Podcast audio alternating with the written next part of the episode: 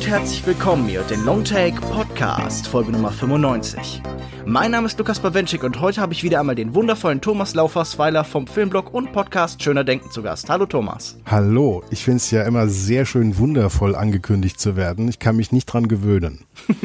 du solltest dich aber dran gewöhnen, ich werde nicht damit aufhören. Keine Chance. Zuletzt haben wir gemeinsam über den Maximalisten und Sprengmeister Tony Scott gesprochen. Heute wenden wir uns seinem diametralen Gegenteil zu, dem japanischen Meister des poetisch-realistischen Familiendramas Yasujiro Ozu. Genau gesagt, seinem Film Es war einmal ein Vater von 1942. Kurz noch, äh, die bisherigen Folgen findet ihr auf soundcloud.com slash longtakepodcast, auf longtake.de oder per RSS-Feed im Podcatcher eures Vertrauens. Ihr könnt uns auf Twitter unter longtake.de und auf facebook.de slash longtakepodcast folgen. Wir freuen uns auch immer über iTunes-Rezensionen, die uns helfen, im Podcast-Dschungel besser sichtbar zu werden. Und eine Rezension kommt in dieser Woche von Mari Pilami. Sie gibt uns fünf Sterne und schreibt Podcast für Cineasten. Ich hatte schon befürchtet, dass der Podcast eingestellt wurde. Schön, dass Joko und Lukas und hoffentlich bald auch Lukas wieder zurück sind. Für mich es ist der einzig wirkliche gute Filmpodcast im deutschsprachigen Raum. Lukas darf aber gerne weniger Fremdwörter benutzen und dann gibt es da noch einen zwinkernden Smiley. Vielen Dank an Mari Pilami und ich, ich werde versuchen, mich an manchen Stellen klarer auszudrücken, möchte aber auch sagen, dass es definitiv noch andere gute Filmpodcasts im deutschsprachigen Raum gibt. Thomas, kennst du zufällig einen? Steilvorlage, sich selbst zu nennen. Aber ähm, ich glaube, ich würde erstmal die Abspanngucker aus München auf jeden Fall empfehlen. Auch ein sehr, sehr guter Podcast. Die sind auch sehr gut organisiert, die immer mit dem Beatsheet arbeiten und ähm, die Wiederaufführung gehört auch zu meinen Lieblingspodcasts. Das lohnt sich auch sehr stark. Die kommen, wenn ich mich richtig erinnere, aus Rostock und kümmern sich konsequent um alte Filme. Und ähm, die würde ich auf jeden Fall auch mal dringend ans Herz legen. Ja, und wer sich ein bisschen für japanischen Film oder für relativ kurze, frische erste Eindrücke aus aktuellen Filmen interessiert, der kann natürlich auch schöner denken hören. Klar. Wir kommen jetzt zu unserer Besprechung von Es war einmal ein Vater. Es war einmal ein Vater mag eine einfache Geschichte erzählen, ein einfacher Film ist es gewiss nicht. Erdacht Mitte der 30er Jahre und gefilmt im Jahre 1942, fiel seine Entstehung genau in jene dunkle Phase der japanischen Geschichte, in der Filmschaffende stark von der Regierung dazu angehalten wurden, Propagandafilme zu drehen. Gefördert werden sollten Nationalstolz, gute Sitten und die Opferbereitschaft des Volks. Und ganz ohne Zweifel ist es war einmal ein Vater unter anderem ein Film über Opferbereitschaft. Der seit dem Tod seiner Frau alleinerziehende Mathelehrer Shuhei Horikawa, gespielt von Osus Stammschauspieler Yushi Shu, gibt sich größte Mühe bei der Erziehung seines Sohns Ryohei. Doch als einer seiner Schüler bei einem Klassenausflug verunglückt, macht er sich solche Vorwürfe, dass er den Beruf aufgibt. Er entschließt sich, Yohei auf ein Internat zu schicken und sich Arbeit in Tokio zu suchen, um ihm ein Studium zu ermöglichen.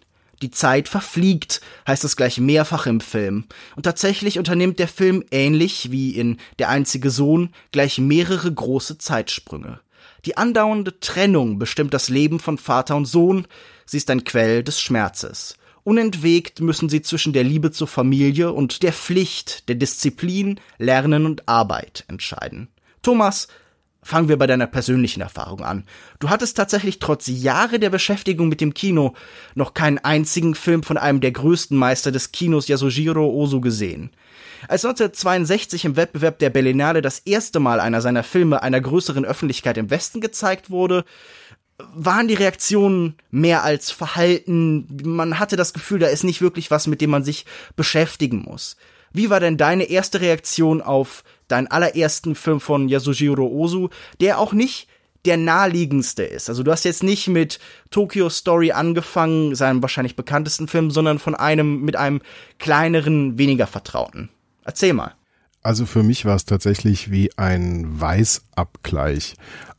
Sehr sparsame Küche, nachdem wir ja mit Tony Scott sehr, sehr voluminös cineastisch kulinarisch unterwegs waren, mit sehr viel Cajun, Geschmack und Soße und Fett und Zwiebeln und Salz. Und jetzt haben wir hier eine sehr karge japanische Küche sozusagen.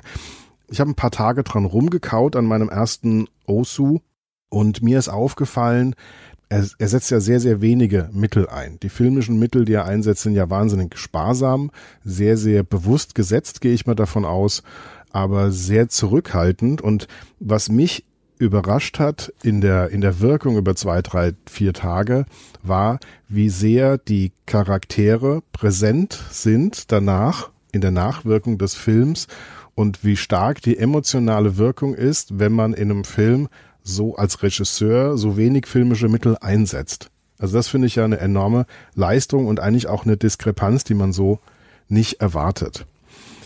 Ich bin relativ begeistert. Es ist ja ähm, kein Film, der, der einen gleich so weghaut mit großen Effekten. Es gibt keine Wow-Effekte, aber es gibt kleine Bilder und, und äh, Stimmungen und Erkenntnisse und eben die Möglichkeit tatsächlich an diese Menschen, die einem sehr, sehr greifbar vorkommen, ranzukommen und mit denen diese anderthalb Stunden knapp unterwegs sein zu können oder ihnen nahe sein zu können und ihr Schicksal teilen zu können. Und das hat der Film geschafft und das ist etwas, was ganz viele andere Filme nicht schaffen. Und ich glaube, über die filmischen Mittel werden wir bestimmt noch ausführlich reden natürlich tue ich mich jetzt erstmal schwer mit der Bezeichnung karg für Filme, die für mich dann doch sehr reichhaltig und sehr umfangreich sind. Also in jedem dieser Bilder, das vielleicht einfach gestaltet sein mag, ist dann doch sehr viel mehr zu erkennen, als das sich auf den ersten Blick irgendwie so aufdrängt. Aber bei deiner großen Einschätzung wäre ich natürlich sofort dabei. Wir haben hier wieder, wie eigentlich immer bei Osu, eine recht einfach gehaltene Familiengeschichte und wir sind unheimlich nah an diesen Figuren, obwohl wir sie eigentlich von diesem Film nicht so richtig erklärt bekommen. Wir bekommen nicht ihr ganzes Leben gezeigt, sondern das ist ja wirklich schlaglichtartig in diesem Film. Wir haben Szenen der Begegnung, die stellenweise Jahrzehnte auseinanderliegen und trotzdem scheinen wir sie zu begreifen. Ganz bezeichnend ist, dass, jo, äh, dass Osu tatsächlich nicht alles nacherzählen muss, was diesen Menschen passiert, sondern dass manchmal die kurze Erwähnung, die Andeutung reicht. Also dann gibt es irgendwann ein Gespräch darüber, der Sohn ist irgendwann von der Veranda gefallen und hat seitdem immer noch eine kahle Stelle am Kopf. Und das wird ein einziges Mal erwähnt. Und trotzdem bekommen wir so aus kleinen Gesprächsfetzen plötzlich ganze Leben geschildert. Und ich finde diesen Film hier in der Hinsicht vor allen Dingen sehr beeindruckend und sehr berührend tatsächlich, dass ich das Gefühl habe, wir wissen bei Oso nie so richtig, was die Figuren empfinden. Ihre Gesichter offenbaren das nicht direkt. Das sind jetzt Darsteller, die sind für das japanische Kino sehr subtil, sehr zurückhaltend und sehr minimalistisch in der Gestik eigentlich. Ich muss dich ja ganz kurz unterbrechen, weil das, das tatsächlich die Emotionen nicht ähm, nachvollziehen zu können, würde ich nicht unterschreiben. Bei dem Sohn habe ich das Gefühl gehabt, dass ich ihn eins zu eins mitschwingen kann. Ja, also okay. da wäre ich, da würde ich dir komplett widersprechen. Ich meinte eher den Vater. Ja, du hast doch natürlich auch den Vorteil, dass du fast alle Osu-Filme gesehen hast und ich nur einen einzigen. Ich kann mich also tatsächlich nur auf diese wenigen Figuren beziehen. Du hast natürlich recht, dass wir den Sohn zum Beispiel weinen sehen, dass wir bei ihm sehr viel mehr erkennen, aber oft haben wir so was Maskenartiges so ein bisschen. Gerade der Vater, verbirgt über große Teile des Films so ein bisschen das, was er wirklich empfindet und gibt sich vor allen Dingen so dieser Idee von, von Disziplin und von Stärke und von so einem Voranschreiten durch die Zeit, durch das Leben eben hin. Ich glaube, dass äh, Shuhei jemand ist, der also auch ganz bewusst nach diesem Mantra lebt, dass man Emotionen nicht unbedingt stark nach außen tragen soll. Wir hören von ihm immer, immer, immer wieder, dass wie er seinem Sohn zeigt, dass er nicht weinen soll und der ihm erklärt, man, man darf als Mann eigentlich nicht weinen. Und ich glaube aber, dass man trotzdem irgendwie auch in dieser Maske immer wieder so einen Menschen durchschimmern sieht, der tatsächlich was empfindet und der auch sehr stark empfindet. Ich glaube, dieser Film ist vor allen Dingen von so einer ganz großen Melancholie, von so einer Sehnsucht nach einer Vergangenheit, die es eigentlich nie gab, geprägt. Und normalerweise bin ich sehr skeptisch bei jeder Form von Nostalgie, aber ich kann die Nostalgie dieser Menschen so gut verstehen wenn es ein großes Thema bei Osu gibt, dann ist es ja immer der Zerfall der Familie durch die Moderne. Und wir sehen hier Menschen, die durch die Arbeitswelt, aber auch durch andere Aspekte außen um sie herum, nämlich den Krieg, der tatsächlich vergleichsweise explizit für Osu angesprochen wird, aber eigentlich kaum vorkommt, nur so ganz in einigen wenigen Zeilen und in einigen Andeutungen findet dieser Krieg, der außen herum tobt, statt. Wir haben die ganze Zeit das Gefühl, wir merken, was diese Leute verlieren. Also wir bekommen es ja auch natürlich gezeigt, wenn sie zum Beispiel da zusammen am, am Fluss stehen und angeln. Aber mhm. es gibt irgendeine Welt, die diesen Menschen entrissen worden ist, bevor sie je in sie eintreten konnten. Eine familiäre, glückliche Welt des Zusammenseins. Du hast gesagt, karg empfindest du es nicht. Hm, ich kann dir sagen, was ich konkret karg empfinde. Osu setzt sehr häufig Totalen ein und Halbtotalen ein um eine räumliche Distanz aufrecht zu erhalten. Nicht unbedingt eine mhm. emotionale Distanz, aber eine räumliche Distanz.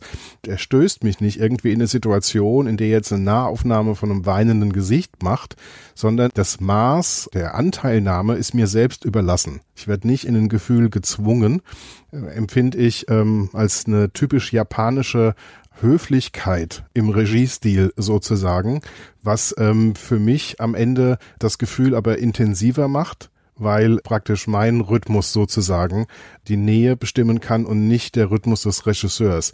Was ich jetzt positiv finde, und das meine ich mit Karg, dass er da zurückhaltend ist, ähm, wo schon, ähm, na gut, wir sind jetzt auch 2017 deutlich später, wo man sowieso jetzt aggressiver auch mit der Kamera ähm, umgeht und ganz andere Sachen schon gemacht hat. Aber jetzt mal unabhängig davon, dass es 1942 ist, er ist schon zurückhaltender als Murnau oder als Fritz Lang oder so, die, die schon weit vor ihm waren, ja. Ich weiß auch nicht, inwiefern jetzt nochmal auf den Vater zurückzukommen, diese, diese Zurückhaltung, diese Pflichterfüllung. Ich weiß gar nicht, wie viel davon ist Osu und wie viel davon ist Japan 1942 weil ich glaube, dass ähm, die verschiedenen Figuren, die auftauchen, in diesem Film schon verschiedene typische japanische Einstellungen ähm, und Reaktionen auf das Leben und auf das Schicksal, auf diese Stationen, die er zeigt, darstellen. Also der Vater, der wahnsinnig pflichtbewusst ist. Wir können vielleicht mal zu der zu der Szene springen, als er seinem ähm, Sohn diese Rede über die Pflicht hält. Du erinnerst mhm. dich bestimmt, ähm, da ist eine Szene, wo der Sohn, der ja selbst mittlerweile Lehrer geworden ist, sagt, er möchte eigentlich diesen Job hinschmeißen, um mit seinem Vater zusammen wohnen zu können, weil das ja die einzige Familie ist, die geblieben ist. Und der Vater setzt aber die Pflichterfüllung über dieses familiäre Glück. Und er sagt unter anderem, also der Beruf ist die Berufung im Leben. Wir mhm. müssen die Pflicht erfüllen. Wir müssen unsere Pflicht erfüllen.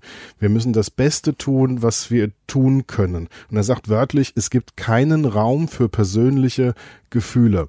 Also in, in seinem Wertesystem, ja. Das Leben kann hart sein, aber Glück ist nur aus einem auf und ab von von von Pflicht ähm, und von von schlechten Erfahrungen und von guten Erfahrungen und ähm, er soll nicht egoistisch sein, er soll an die Kinder denken, an die Schüler, die ihm anvertraut sind, er soll ein Vorbild für die Kinder sein, er muss die Verantwortung tragen und gerade wenn er als Vater die Verantwortung nicht tragen konnte, dann muss der Sohn äh, in der Lage sein, diese Verantwortung zu tragen. Also dieser Monolog hat mich echt umgehauen. Der haut auch den Sohn so ein bisschen um, weil das ist ja so eine, so eine Brandrede, finde ich, in dem sich das alles kondensiert, was für den Vater als, als Pflichterfüllung da so eine große Rolle spielt. Und interessant ist, dass wenn wir das jetzt gucken, wir unabhängig davon, ob Osu das geteilt hat oder nicht, wir uns selbst unsere eigene Meinung ähm, dazu jetzt ähm, bilden können und der Film auch funktioniert, wenn man dieses Ausmaß der Pflichterfüllung ähm, überhaupt nicht teilt oder akzeptiert.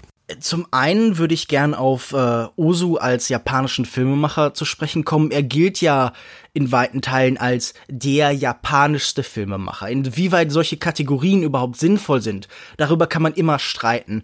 Aber er galt zumindest den Menschen in seinem Land und auch den Leuten, die ihn dann der Öffentlichkeit präsentiert haben, zum Beispiel die Menschen, die ihn dann gesandt haben, irgendwie in, auf die Berlinale in den 60ern Ihnen galt er immer als der japanischste Regisseur und äh, in Teilen wurde diese negative Kritik, die dann Oso entgegenschlägt damals, auch als Kritik an Japan tatsächlich wahrgenommen. Also da gab es ganz oft diese Vorstellung, dass das synonym miteinander ist. Ich glaube aber, dass jede extreme Einstellung oder jede als äh, als als ganz etwas darstellendes auch immer das exakte Gegenteil enthält. Fast zwangsläufig. Also jedes Extrem hat auch irgendwie deutet sofort an, wie es anders sein könnte. Und ich finde, das sieht man im japanischen Kino ja sehr gut, wo es natürlich immer noch dieses stille Beobachtende gibt, dass wir dann heute zum Beispiel bei Nachfolgern wie Hirokazu Koreeda zum Beispiel sehen, die ja ganz klar und ganz bewusst und auch, finde ich, sehr eindeutig in der Tradition von Oso stehen. Und im Kontrast dazu haben wir so eine Assoziation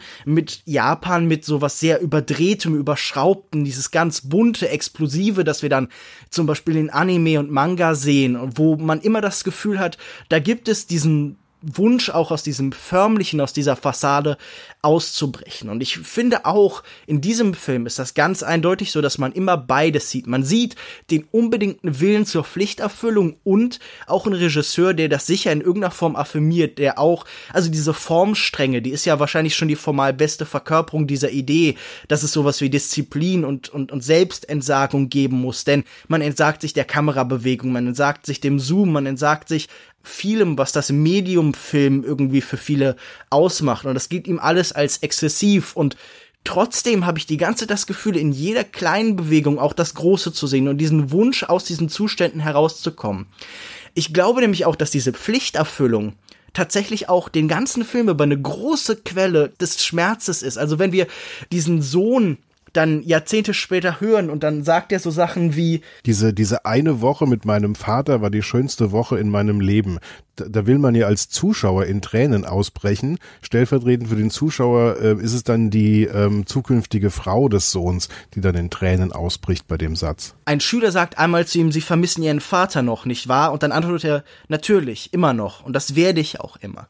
Und wir merken, dass wirklich diese fehlende Zeit so ein ewiges, anhaltendes Trauma ist, das sich durch das ganze Leben zieht. Und wenn du am Ende wirklich diese Feststellung hast, okay, diese eine Woche war die glücklichste meines Lebens, dann ist das natürlich eine unheimlich traurige Aussage über die gesamte restliche Zeit. Ja. Also was bleibt denn dann noch, wenn das eine, was Freude bereitet hat, für immer verloren geht und diese Idee, dass da Menschen sind, die bereit sind, alles zu opfern und die das auch tun in dem Rahmen, in dem ihnen das möglich ist, aber natürlich dadurch nicht irgendwie ein großes Glück erfahren, das ist ja auch gleichzeitig eine Kritik an dieser Idee. Das ist so unglaublich widersprüchlich. Und ich glaube, Oso ist ein Regisseur, der allgemein als so einfach und klar wahrgenommen wird, aber unheimlich widersprüchlich ist. Ich finde, das sieht man zum Beispiel auch schon in seiner Biografie. Das ist der Mann, der die ganze, sein ganzes Leben hat er von Familien erzählt, aber hat nie geheiratet. Mhm. Das finde ich irgendwie ist eins dieser Beispiele, wo man sieht, hier ist jemand, der eine bestimmte Idee hat, aber auch immer an ihr zweifelt und irgendwie sie auch nie ganz leben kann und will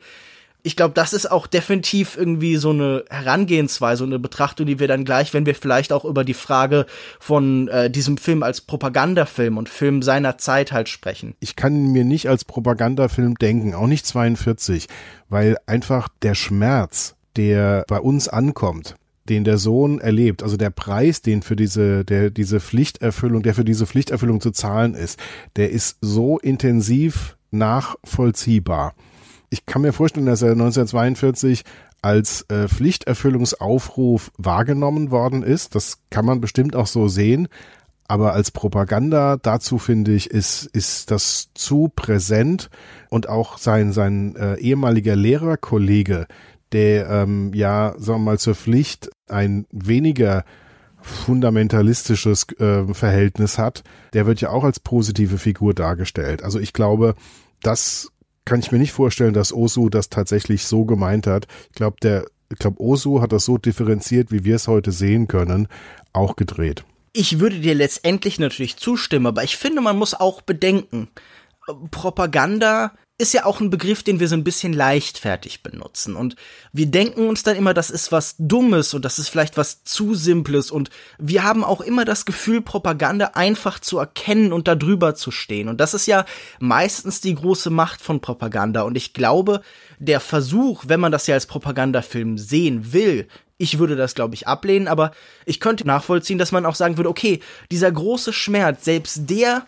wird noch irgendwie in diese Möglichkeit des Lebens eingebunden. Selbst dieser Schmerz wird ertragen und wird irgendwie verarbeitet.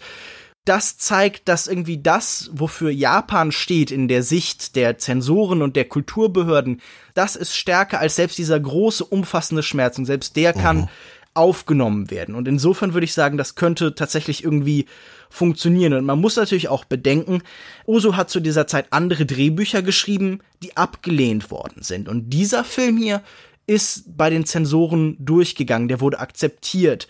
Und die Frage ist dann natürlich, was haben die in diesem Film gesehen? Und das finde ich tatsächlich ganz interessant. Welchen Wert findet denn Zensor in diesem Film? Dass die Familie hinten anstehen muss, dass das familiäre Glück hinten anstehen muss. Also genau das, ähm, was ich zitiert habe. Es bleibt kein Raum für die persönlichen Gefühle und Bedürfnisse, ähm, dass diese Szene sozusagen als Verkündung der gesellschaftlich-moralischen Wahrheit empfunden wird. Und wenn man mit dieser Perspektive auf den Film schaut, kann ich mir vorstellen, dass er auf jeden Fall da durchgekommen ist.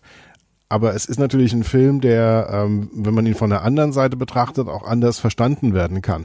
Was ich jetzt zu einem klassischen Propagandafilm als, als Unterschied empfinde. Ein klassischer Propagandafilm setzt, finde ich, zum Beispiel auf, auf Pathos und ist auch später wenn sich die Gesellschaft ändert, trotzdem in, in einer bestimmten Richtung zu verstehen. Der Film hier ist tatsächlich so zu verstehen, wie der, wie der Betrachter ihn letztlich interpretiert ich würde halt auch sagen, der Unterschied ist hier, dass diese Familie so sehr als Sehnsuchtsort gezeigt wird. Also es gibt keinen Moment, keine Sekunde, an dem wir hier an der Familie als Konstellation, als Struktur, als Ort des Guten und Schönen zweifeln, sondern wir sehen, wenn es familiäre Zusammenkünfte gibt, dann sind die glücklich und wundervoll. Also der stillste, der ruhigste und meditativste Moment ist natürlich dieses gemeinsame Angeln in der oh, Kindheit. Großartig. Da sehen wir die beiden tatsächlich in der Zweier-Einstellung. Und erst in dem Moment, in dem dann gesagt wird, ich werde dich auf ein Internat schicken müssen, da beginnt der, das Bild auf einmal zu zerfallen. Da haben wir dann auf einmal die Zweier-Einstellung, die die beiden voneinander trennen, die sie wirklich in andere Bilder und damit irgendwie auch jetzt schon in andere Welten führen in dem Moment, in dem man dann sagt, aber bis dahin ist ja noch was und wir haben noch Zeit und es sind ja auch immer wieder die Sommerferien, da findet dann wirklich das Bild wieder zusammen. Also dieses Zusammenfinden, diese Zwei-Einstellung ist hier für Osu ganz besonders wichtig. Der sucht in denen immer so ein ganz besonderes Gleichgewicht, so eine Symmetrie und so eine besondere Schönheit eben auch. In späteren Filmen oder Filmen, die er dann später umsetzen können, ist das nicht immer so am Anfang seiner Karriere war die Filme, die war die Familie immer positiv besetzt. In einem Film, der dann aber von den Zensoren abgelehnt worden ist, wie der Geschmack von grünem Tee über Reis, der dann, äh, ich glaube, 51 erst erscheinen konnte, wo die Familie auch eine erdrückende Institution sein kann und Zwang und Kontrolle ausübt in einem Maße, die über das, was hier gezeigt wird, hinausgeht. Die dann eben nicht. Die wurde nicht verfilmt, die wurde nicht umgesetzt. Also ich will nochmal auf die, die Szene mit dem Angeln ähm, nochmal eingehen. Ich finde, das hat mich ähm, sehr, sehr beeindruckt, weil er mit ganz wenigen Mitteln zeigt, wie dieses Leben hätte sein können zwischen Vater und Sohn. Das findet zweimal statt. Einmal als der, als, als der Sohn ein Junge ist und einmal als der Sohn erwachsen ist.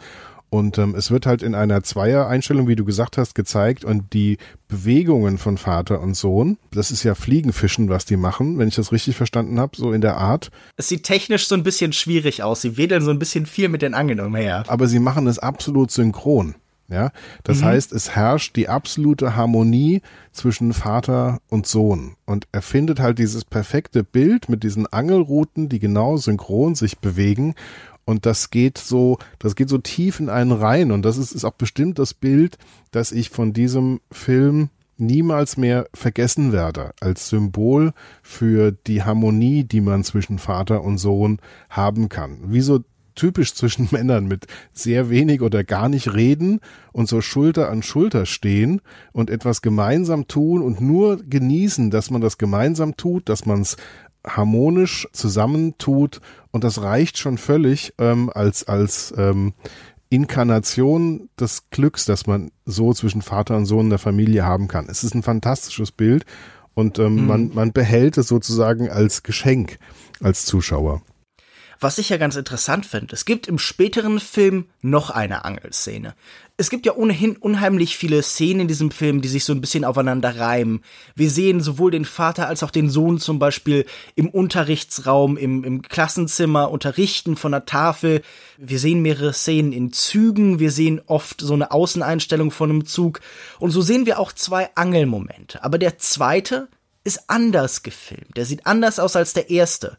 Natürlich gibt's da auch kurz so diesen Moment des Beisammenseins, aber er ist zum Beispiel auch so ein bisschen seitlich schräg gefilmt und man hat das Gefühl, irgendwie ist es da schon aus dem Gleichgewicht geraten. Irgendwie ist es nicht mehr dasselbe. Es ist nicht mehr der Moment der naiven Kindlichkeit, das vielleicht so ein bisschen infantile, das die Nostalgie eben immer in sich hat, sondern es ist mehr und es ist was anderes.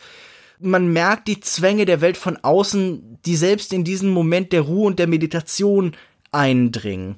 Und das fand ich wirklich tatsächlich auch dann wieder sehr traurig, dass selbst dieses eine kleine Glück, diese Insel, die sie sich in dieser Welt aufgebaut haben, dass selbst die nicht mehr genauso funktioniert.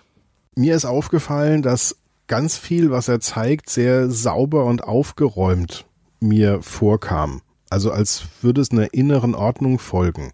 Du hast es jetzt sehr genau beobachtet, wo das auch vielleicht da ausbricht. Das habe ich jetzt als, als Osu-Einsteiger so gar nicht gesehen. Ich habe eher so das Gefühl gehabt, er konzentriert sich auf das, auf das Wesentliche. Es gibt übrigens noch einen anderen idyllischen Moment, den wir noch gar nicht genannt hatten. Das war ähm, das ähm, gemeinsame, der gemeinsame Besuch im Onsen in diesem Bad mhm. und danach mit einem gemeinsamen Essen. Das ist übrigens noch ein, ein, ein weiterer harmonischer Punkt. Ich glaube, das ist der, der Beginn dieser, dieser gemeinsamen Woche, wenn ich das richtig in Erinnerung ja, genau. habe. Auch sehr, sehr schön. Und das auch wieder mit, mit ähm, Bildern gezeigt. Auch da haben wir wieder eine ähnliche Einstellung wie beim Angeln, nämlich, dass sie dann ähm, beide in diesem Bad ähm, zu sehen sind und sich da unterhalten, was grundsätzlich, wenn man in so einem Onsen drin war, dann auch sehr gut nachvollziehen kann, dass das ein Ort der, der Ruhe und des Runterkommens und des sich Erholens ist und auch der Ort, wo man ähm, in Ruhe reden kann. Ich weiß nicht. Ich finde diese Woche, die sie miteinander verbringen, die scheint mir dann doch irgendwie ambivalent. Natürlich ist es ein Moment des Glücks und des Wiederzusammenfindens, aber mir scheint auch da immer wieder irgendwie die Kommunikation, das Beisammen zu sein, das Beisammensein irgendwie auf kleinen Ebenen, kleinen Verschiebungen irgendwie zu scheitern. Also, dass dann genau in dieser Woche dieses Fest ist, in dem der Vater, der früher Lehrer war, von seinen ehemaligen Schülern gemeinsam mit seinem ehemaligen Kollegen geehrt wird immer wieder reißen Ereignisse und die Welt sie so ein bisschen auseinander. Und es gibt dann auch wirklich so Momente des Dissens tatsächlich. Also dann liest unser neu gewachsener 25-jähriger Sohn und Lehrer irgendwie in seinem Chemiebuch herum und sein Vater sagt ihm, ja, jetzt hör doch mal auf zu lesen, es gibt Wichtigeres. Und er rät ihm jetzt auch zu heiraten, aber er ist so ein bisschen widerwillig. Und gerade dieser Moment, in dem der Sohn ihm eben erklärt, er möchte eigentlich aus diesem Beruf aussteigen, um zu ihm zu kommen,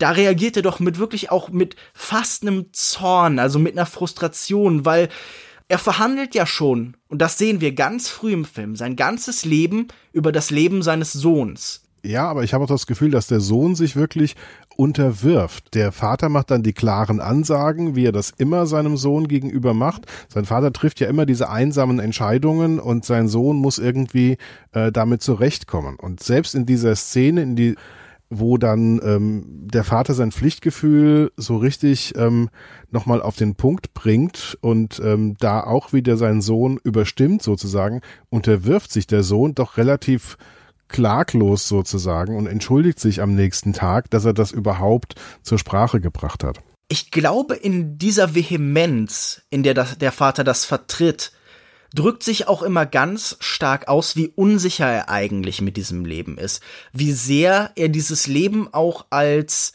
irgendwie unerfüllt begreift. Also, ich meine, wenn er formuliert, okay, ein, ein gutes Leben oder ich glaube ein glückliches Leben ist nur im Wechsel von, von Schmerz und Zufriedenheit möglich, dann verweist er doch ganz intensiv tatsächlich auch auf den Schmerz, den er irgendwie führt. Denn man, man sollte ja meinen, in dieser Pflicht wäre, würde er irgendeine Zufriedenheit für sich allein finden. Aber nein, sein Glück verweist immer auf die Zukunft.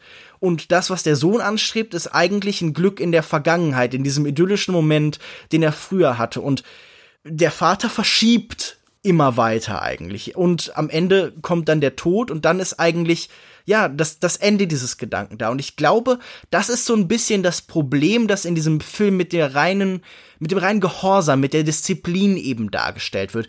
Die mag nützlich sein und gut, aber sie verweist halt das Glück auch immer in die Zukunft und manchmal kommt dann tatsächlich dieser Moment, der einem ewig versprochen wird, in dem sich das alles ausgezahlt hat, eben nicht. Oso gibt ja ähm, das letzte Wort an den Sohn und er redet mit seiner äh, kommenden, mit seiner zukünftigen Frau darüber, dass sie ja jetzt ähm, ihren Vater und ihren Bruder vermissen wird. Und er sagt, weißt du was, wir holen deinen Vater und deinen Bruder zu uns und dann können wir alle zusammen leben. Ja, ich will nicht sagen, dass er, dass er dann diesem Pflichtbewusstsein eine lange Nase zeigt, aber es ist schon so, dass am Ende der Sohn eine Alternative aufzeigt und genau. ähm, das nicht dulden wird, dass er in der Rolle seines Vaters dann sich befindet, die gleiche Entscheidung trifft. Er wird eine andere Entscheidung treffen und das ähm, schon schon zu einem sehr sehr frühen Zeitpunkt, noch bevor sie geheiratet haben. Ich habe das Gefühl, in dieser letzten Szene schwingt aber auch wieder was sehr Melancholisches mit. Wir haben da diesen von dir schon angesprochenen letzten Satz. Seit meiner Kindheit habe ich davon geträumt, mit meinem Vater zusammenzuleben. Mhm. Als ich es wirklich konnte, ist er gestorben. Ich durfte eine Woche mit ihm zusammenleben. Es war die schönste Zeit meines Lebens. Er war ein guter Vater. Aber dann, dann kommt wirklich diese Minute oder anderthalb Minuten von so einer merkwürdigen Stille Oso schneidet da nicht weg, der Film endet nicht auf dieser Note und endet nicht auf diesem Lob, sondern dieser Satz bleibt so in der Luft hängen und in der Luft verformt er sich dann so ein bisschen. Wir denken, was passiert hier? Die Kamera bleibt dann erst bei ihm und dann schaltet sie irgendwie nach draußen. Wir sehen den Zug ins Dunkle fahren und die Zeit schreitet noch weiter voran. Und dann gehen wir in den, wir irgendwie auf die Gepäckeinlage noch und sehen da dieses, dieses Stück und wir denken, das ist ja eigentlich, würden wir sagen, das ist eine unnötige Einstellung. Die erzählt uns nichts Neues, sondern das macht Oso ja immer, das siehst du in diesem Jahr viel. Er macht so Zwischenmomente. Er hat ja diese Idee von, aus der japanischen Kunst von Ma, was irgendwie so das Wort für Pause oder Lücke ist, das sich aber als Kanji-Zeichen zusammensetzt aus verschiedenen Sachen wie zum Beispiel Tür. Wir sehen, dass diese Bilder so Übergänge ist, aber die trotzdem wie die Pause irgendwie bei uns auch eine Aha. eigene Idee hat. Jetzt verstehe ich das auch erst, weil es kommen ja, ähm, ich glaube, als der, als der Vater stirbt, wird erstmal wieder eine dieser, dieser Vasen in dem Garteninnenhof gezeigt. Mhm. Und ich dachte, Oso, was, was soll das jetzt, ja? Warum zeigst du mir jetzt dieses Bild? Warum ähm, machst du jetzt da so einen optischen Break sozusagen? Das war tatsächlich, ich habe es empfunden wie so einen neutralen Moment, ja, wie so ein mhm. Schnittbild sozusagen, ja. Um von dem einen Ort zum anderen zu kommen, zeigt man zwischendurch einen, einen dritten Ort, der zwischen diesen beiden Orten liegt. Jetzt verstehe ich das, ähm, wenn du sagst, dass das hier tatsächlich die, die Absicht ist, eine Tür zwischen zwei Elementen so sozusagen herzustellen. Aber es ist jetzt für unsere Ästhetik, für mich war das ein verwirrendes Stilelement, das ich drei, vier, fünf Mal im Film wahrgenommen habe. Das ist ja bei Oso ein sehr typisches Stilmittel. Man verbindet Szenen durch diese sehr ruhigen Aufnahmen einfach von recht alltäglichen Sachen. Also da steht dann zum Beispiel ein Teekessel. Es gibt in späteren Farbfilmen von ihm diese roten Teekessel, die sich einem ganz stark ins Bewusstsein einbrennen diese Idee des Ma ist ja, man hat ein grafisches Symbol im Kanji, das verbindet eben Tür und Sonne. Es geht so ein bisschen um durch die Sonne, die da durchscheint. Mhm. In diesen Momenten entsteht natürlich wie in unserer Idee von Musik eine Pause. Aber gleichzeitig geht's auch ganz stark darum, die Gedanken von beiden Szenen so ein bisschen so mitschwingen zu lassen. Es ist so ein Ort, an dem sich das Vorher und das Nachher verbindet. Im Gegensatz zu einem Schnitt, der immer den Vorzug gibt. Also ich glaube, es gibt einen Schnitt, der die Szene, die davor war, betont und meistens einen Schnitt, der die Szene danach betont. Und es schafft so eine Einheit zwischen den Szenen, wenn man wirklich, wie du beschreibst, so einen neutralen Raum zwischen sich schafft. Er benutzt das ja auch an ganz interessanten Stellen. Er benutzt sie ja zum Beispiel, als sein Schüler stirbt, als sein Schüler ertrinkt, da haben wir auch diese Zwischeneinstellungen, ich glaube, von so Steinskulpturen. Ja. Und es ist so, als würde in diesen Momenten dann auf einmal das Leid aufgefangen, als würde es sich nicht auflösen, aber als würde es irgendwie einen Ort bekommen, einen Raum, an dem es sich irgendwie entfalten kann, der nicht schon von Menschen bevölkert ist. Wir haben vorher die Schüler, die irgendwie herumlaufen und dann stehen im Gang ihre Regenschirme ganz fein säuberlich aufgestellt und dann schneidet die Kamera danach auf die Schüler, die alle herumsitzen gemeinsam, auch so ein bisschen in Reihen. Und beim Hinausstürmen wird ein einziger von denen umgestoßen. Und Was dieses Schnittbild betrifft, als der ähm, Schüler stirbt, ich habe so etwas, was er da zeigt, auf den japanischen Friedhöfen gesehen. Und ich weiß nicht, ob das tatsächlich nicht auch ein ähm, sehr harmonisches Bild des Todes oder des Übergangs vom Leben in den Tod möglicherweise darstellt. Aber das müsste jetzt jemand beantworten, der, der das ähm, genauer weiß. Was mir aufgefallen ist, was er alles, als dieser Schüler stirbt, nicht zeigt. Ja. Also ich sehe überhaupt nicht, wie dieser Schüler da rausfährt, obwohl er das verboten bekommen hat. Also von dem Lehrer, der hier der Vater in diesem Vater- und Sohn-Verhältnis ist ich sehe auch nicht, wie der, wie das Boot umkippt, ähm, wie er ertrinkt. Das ist alles nicht zu sehen. Das findet alles in unseren Köpfen statt. Es gibt nur einen Jungen, der reinläuft und sagt, das Boot ist gekentert. Also es gibt einen Botenbericht, ja.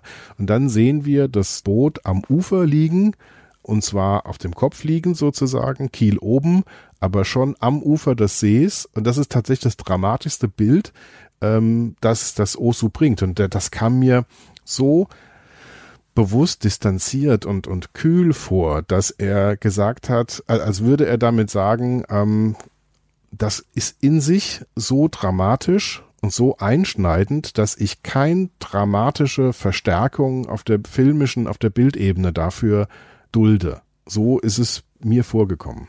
Das macht er ja allgemein oft in diesem Film. Also ganz viel Zeit und Prozesse überspringt er so ein bisschen. Zum einen, weil wir sie in den Momenten, die er dann später zeigt, auch begreifen können, also im, in den Begegnungen, in der Art, wie sich die Menschen zueinander verhalten. Aber allgemein arbeitet er unheimlich viel mit Ausblendung, mit Aussparung. Und das ist ja auch interessant, weil er es natürlich auch, auch in Bezug auf den Krieg macht. Also ich finde es schwer einzuordnen, wie der Krieg in seinen Filmen ist. Später wird er offener und kritischer. Also bei Die Geschwister Toda, da sehen wir sehr viel intensiver zum Beispiel den Einfluss des Krieges auf die Familie. Da flüchten Leute und da wird die Familie auch so ein bisschen auseinandergerissen. Und hier findet es so sehr am Rand statt. Also wir, finde ich, bekommen so diese Stimmung mit, wenn die Schüler am Anfang ein Lied singen über den Krieg oder über Soldaten, die durch das Land marschieren, dann haben wir das Gefühl, okay, wir wissen, worum es hier geht. Und auch wenn er in seiner Rede über die Pflichterfüllung verweist darauf, gerade in diesen Zeiten muss man das machen oder jetzt gerade ist das nötig, dann wissen wir auch, okay, er meint damit wahrscheinlich den Krieg, der irgendwo am Rand der Wahrnehmung stattfindet. Aber mhm. expliziter wird das eben auch nicht. Der Krieg wird nicht unbedingt verdrängt, aber mir scheint es manchmal, als wäre ihm das fast egal, als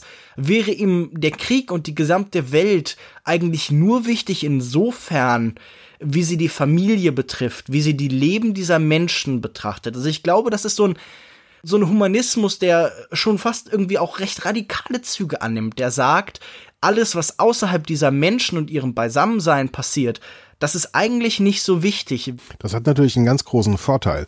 Das bedeutet, dass ich 2017 diesen Film auch noch sehen kann, weil dadurch, dass er sich auf etwas konzentriert zwischen Menschliches, zwischen den Menschen, äh, was da verhandelt wird und, und diese ganzen gesellschaftlichen Elemente, wie jetzt der Krieg, der währenddessen stattfindet, für mich war der unsichtbar. Dadurch, dass der praktisch ausgeblendet wird, kann mich, kann ich mich ganz genau auf das Zwischenmenschliche konzentrieren und ähm, er bleibt für mich relevant. Ich habe den Film auch total als, als relevant und äh, so empfunden, dass er mir direkt was sagt, was ja jetzt echt nicht jeder Film aus den 40er Jahren von sich sagen kann. Und das ist natürlich, ähm, dadurch schlägt er die, die Brücke und ist überzeitlich. Bevor du das jetzt gesagt hast, im Gespräch, dass das, äh, wie er mit Krieg, mit der Kriegsdarstellung umgeht, was er ausblendet und was nicht. Ich habe keine Sekunde drüber nachgedacht, obwohl das ja für die Japaner eine unglaublich prägende Zeit ist, ganz ähnlich wie für die Deutschen, ja, dass man praktisch mit der ganzen Welt im, im Krieg liegt und ähm, der Alltag sich wahnsinnig stark verändert, dass man die Jobs da auch annimmt, wie man sie irgendwie kriegen kann. Da kann man sich nichts mehr aussuchen. Die, die ganzen Umstände sind sehr viel härter geworden und das, das ist fast überhaupt gar nicht anwesend. Also dieser Film könnte genauso gut vor oder nach dem Krieg eigentlich spielen. Ähm, da müsste man fast gar nichts ändern. Leute, die sich damit besser auskennen, haben sich dann diesen Film auch sehr genau angeguckt und haben dann auch festgestellt, es gibt so kleine Momente, die durchaus kritisch gegenüber den Strukturen und Ideen dieser Zeit sind. Also zum Beispiel wird ja auch ein Maler erwähnt. Ich glaube, er empfiehlt seinem Sohn, die Ausstellung von ihm mhm. zu suchen, die oh wäre ja. sehr gut. Oh ja. Und zwar Watanabe Kazan der war ja bekannt dafür, dass er sich wegen seiner Kaisertreue verfolgt worden ist und sich schließlich auch das Leben genommen hat. Mhm. Und das ist ja ganz interessant, wie dann auf einmal diese Figuren der Kunst in diese Welt eintauchen und dann doch irgendwie ein Bewusstsein schaffen für das, was Osu denkt. Also auch zum Beispiel geht es ja um die chinesischen Gedichte, die dieser Lehrer so besonders liebt und bevorzugt. Und ja wenn man sich so ein bisschen mit dieser Zeit vor dem Pazifikkrieg, also mit dem japanisch-chinesischen Krieg, ich glaube dem zweiten äh, japanisch-chinesischen Krieg, ich bin nicht ganz sicher, beschäftigt, dann weiß man, dass die Japaner rassistisch waren gegenüber den Chinesen, dass sie sie als weniger wert gesehen haben, allgemein gegenüber den meisten kontinentalasiatischen Ländern war da eine große negative Einstellung und dass diese Kultur hier so hochgehoben wird und irgendwie so betont wird und als was sehr Schönes auch in dem Klassenzimmer von ihm hängt, das finde ich so einen kleinen, wundervollen Gestus irgendwie, halt zu sagen, ich kann nicht viel tun, ich kann nicht sagen, dass ihr die Besten seid oder dass dieser Krieg sinnlos ist, dann würde mein Film nicht erscheinen. Aber ich kann so ganz kleine, versteckte Gesten der Solidarität einbauen. Das finde ich sehr bemerkenswert und ich finde, das zeigt für mich auch, dass Uso sicher keine 100% moralisch unambivalente Figur war, aber definitiv jemand, der auch in seinem Humanismus halt immer alles, was um ihn herum passierte, skeptisch betrachtet hat. Ja, aber das ist natürlich auch klar, das ist auch ein Kind seiner Zeit und, und seiner Gesellschaft.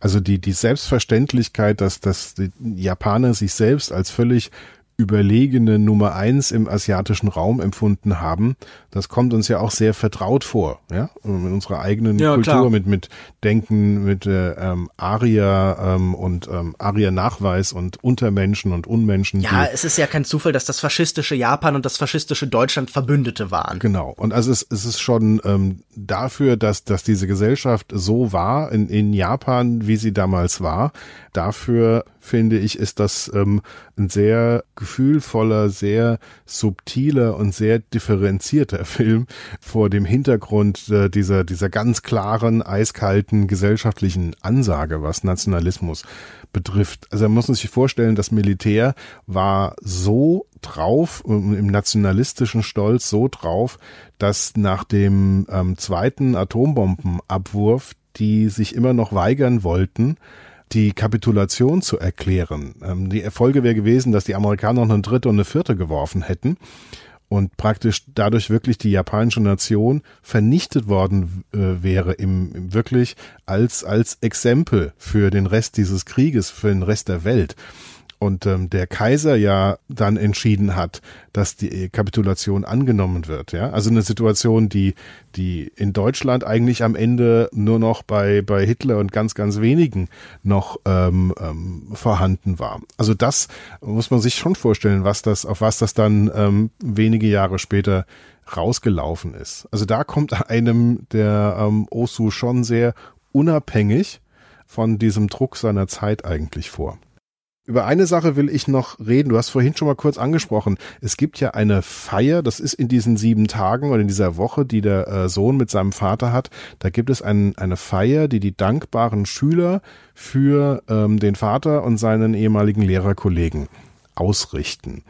Und mhm. da finde ich, wird auch so ein ganz starker Blick in die japanische Gesellschaft deutlich es gibt bestimmte Regeln, die da eingehalten werden, wie man sitzt, wie man aufsteht und einen Toast ausbringt, ähm, wer mit wem redet und trinkt, wer zu wem geht, wie diese Gespräche ablaufen, wie also wird dieses Gedicht wieder ähm, zitiert. Und es, was ich am interessantesten finde, ähm, diese ganze ähm, Formalisierung, die dann auch oft in halbtotalen, totalen von Osu gezeigt wird. Also immer keine emotionale Distanz, aber häufig eine räumliche Distanz.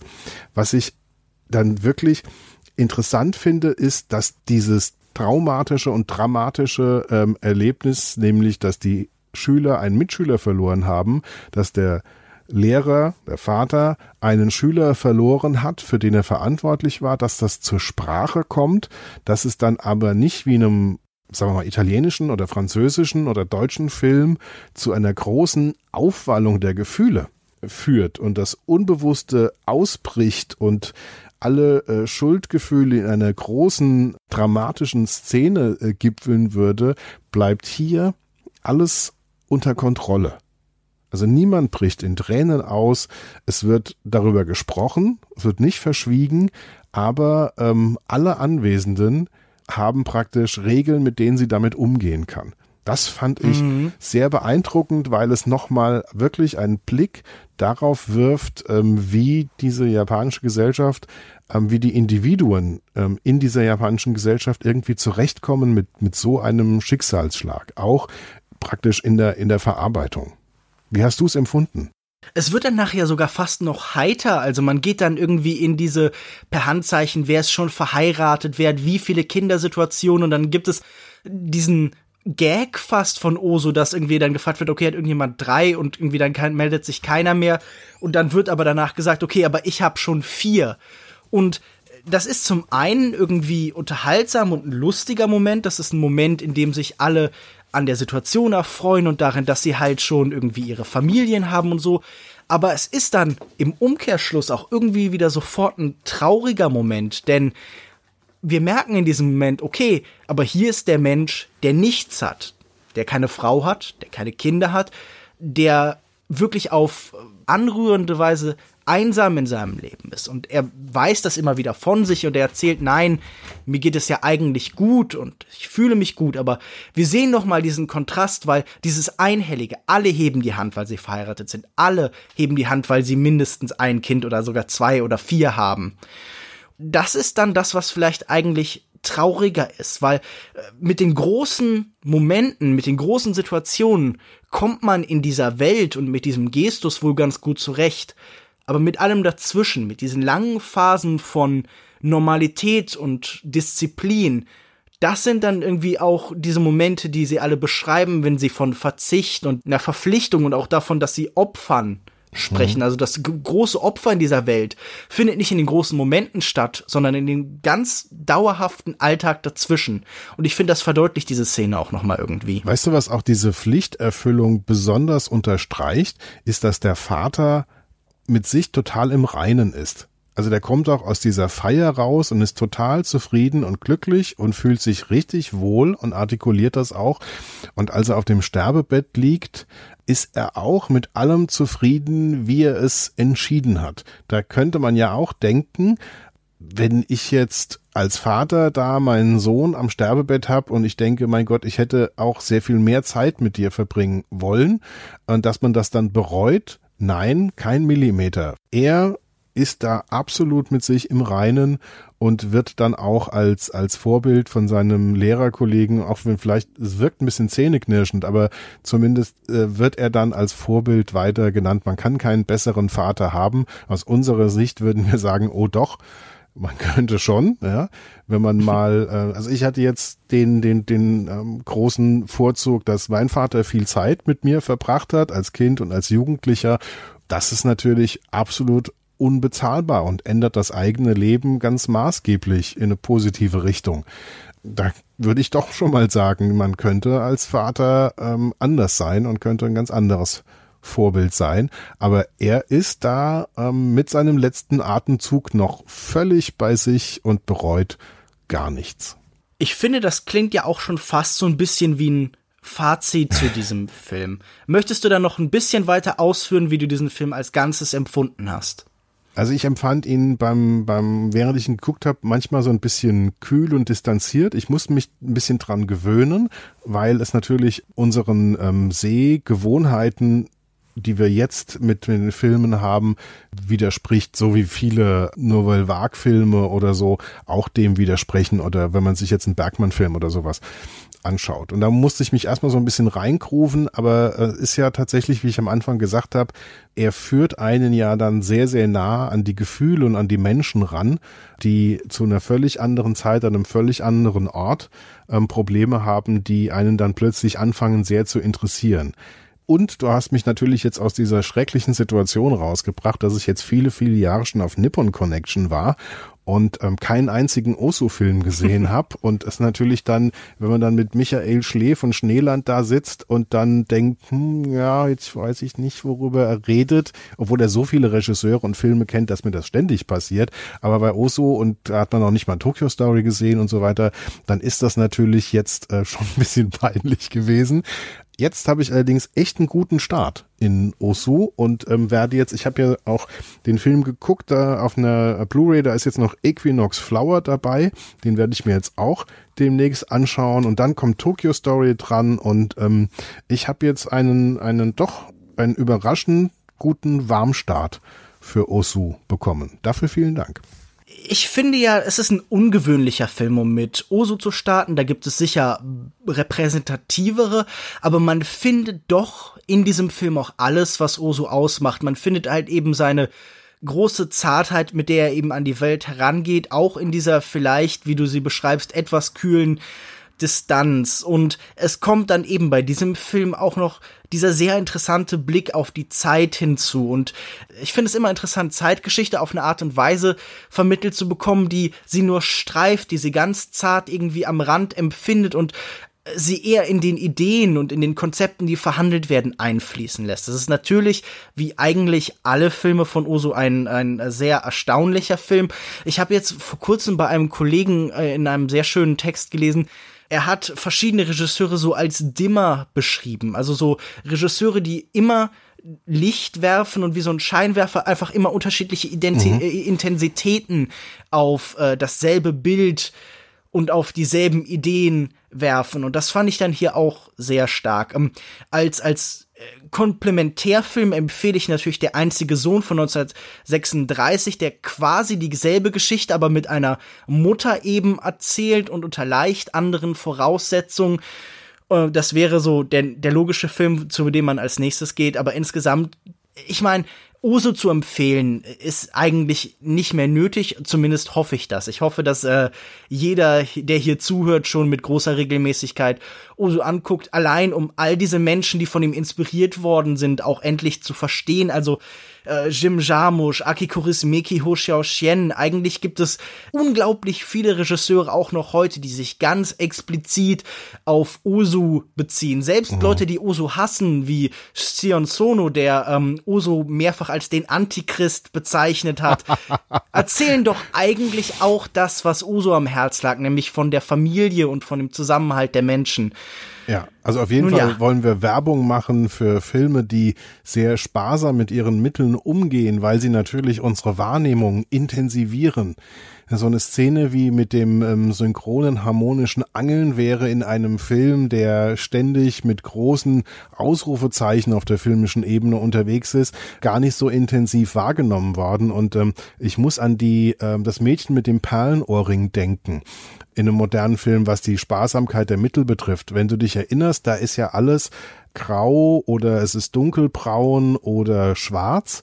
Ähm, man vergisst ja ganz, dass es sich um einen Farbfilm handelt. Und alle Frauen sind, das sind nur die Gesichter, alles sehr, sehr zurückgenommen und dann gibt es einen Moment, äh, als Scarlett Johansson dieses Kopftuch abzieht in diesem Raum, wo das äh, Abendlicht durch das Fenster fällt und auf ihre roten Haare fällt. Und Männer haben im Kino in dem Moment gestöhnt, weil ja, eine Frau mit offenen Haaren zu sehen, ist jetzt nicht wirklich was Besonderes. Nachdem man aber eine Stunde lang praktisch von, von allem abgeschnitten war, ästhetisch, war es dann so intensiv, dass es schon ein, ein erotischer oder ein quasi sexueller Moment war. Nur die offenen roten Haare ähm, einer Frau ähm, im Abendlicht zu sehen. Also was ich damit sagen will, man sollte sehr dankbar sein, wenn ein Regisseur das hinkriegt, einen wirklich so runterzufahren mit seinen sparsamen filmischen Mitteln, damit man eben wieder intensiver das sehen kann, was es dann zu sehen gibt. Ja, also ich meine, der Vermeer-Vergleich ist natürlich interessant. Daran hatte ich jetzt wirklich noch überhaupt nicht gedacht. Wer einen aktuellen Film sehen möchte, der sich vielleicht sogar ganz explizit so als Hommage oder fast schon als Pastiche von Oso versteht, der kann sich natürlich auch Café Lumière von Ho Xiaoxian angucken, den ich auch wirklich jedem empfehlen würde. wir kommen damit zum Ende unserer Diskussion. Wenn ihr das genauso seht wie wir oder ganz anders, wenn ihr allgemein vielleicht was über Oso erzählen wollt, über Beziehungen, die ihr zu ihm habt oder über Filme von ihm und Momente bei ihm, die ihr besonders liebt, dann könnt ihr uns das gern alles auf den anfangs schon erwähnten Kanälen wissen lassen. Schreibt uns zum Beispiel an feedback at longtech.de, schreibt uns auf longtech.de in die Kommentare. Wir haben seit irgendwie zwölf Episoden keinen Kommentar mehr bekommen. Das finde ich etwas unbefriedigend. Holt das doch bitte nach. Thomas, vielen Dank, dass du dir wieder mal die Zeit genommen hast. Sehr gerne, sehr gerne. Wo findet man dich denn im Internet? Also wir sind ja ein Ensemble-Podcast. In uns findet man unter schöner-denken.de, schöner mit OE. Und man findet uns unter schöner Denken auch auf Twitter und auf Facebook und äh, natürlich auch auf Letterboxd. Und man sollte nicht vergessen, äh, man kann sehr viel Karma-Punkte im Leben sammeln, wenn man bei iTunes ähm, eine ähm, Bewertung schreibt. Das gilt für Longtake, das gilt auch für Schöner Denken und für alle anderen Podcasts, an denen ihr euren Spaß habt. Mich findet ihr auf Twitter unter @kinomensch, auf kinomensch.wordpress.com und auf facebook.de slash kinomensch. Außerdem bin ich regelmäßig bei kino-zeit.de und beim Filmdienst zu lesen. Darüber hinaus habe ich vor kurzem auch mit drei wundervollen Kollegen und Kolleginnen einen neuen Podcast gegründet. Er trägt den Namen Kulturindustrie und dort geht es, wie der Titel schon verspricht, um Kultur jeglicher Art. Alles von hoher Literatur bis zum Videospiel und Comic und äh, Alben und alles, was man sich vorstellen kann, wird dort besprochen. Hört doch mal rein, es gibt eine erste Episode. Und bis dahin bleibt mir eigentlich nur noch zu sagen Tschüss und bis zum nächsten Mal. Tschüss.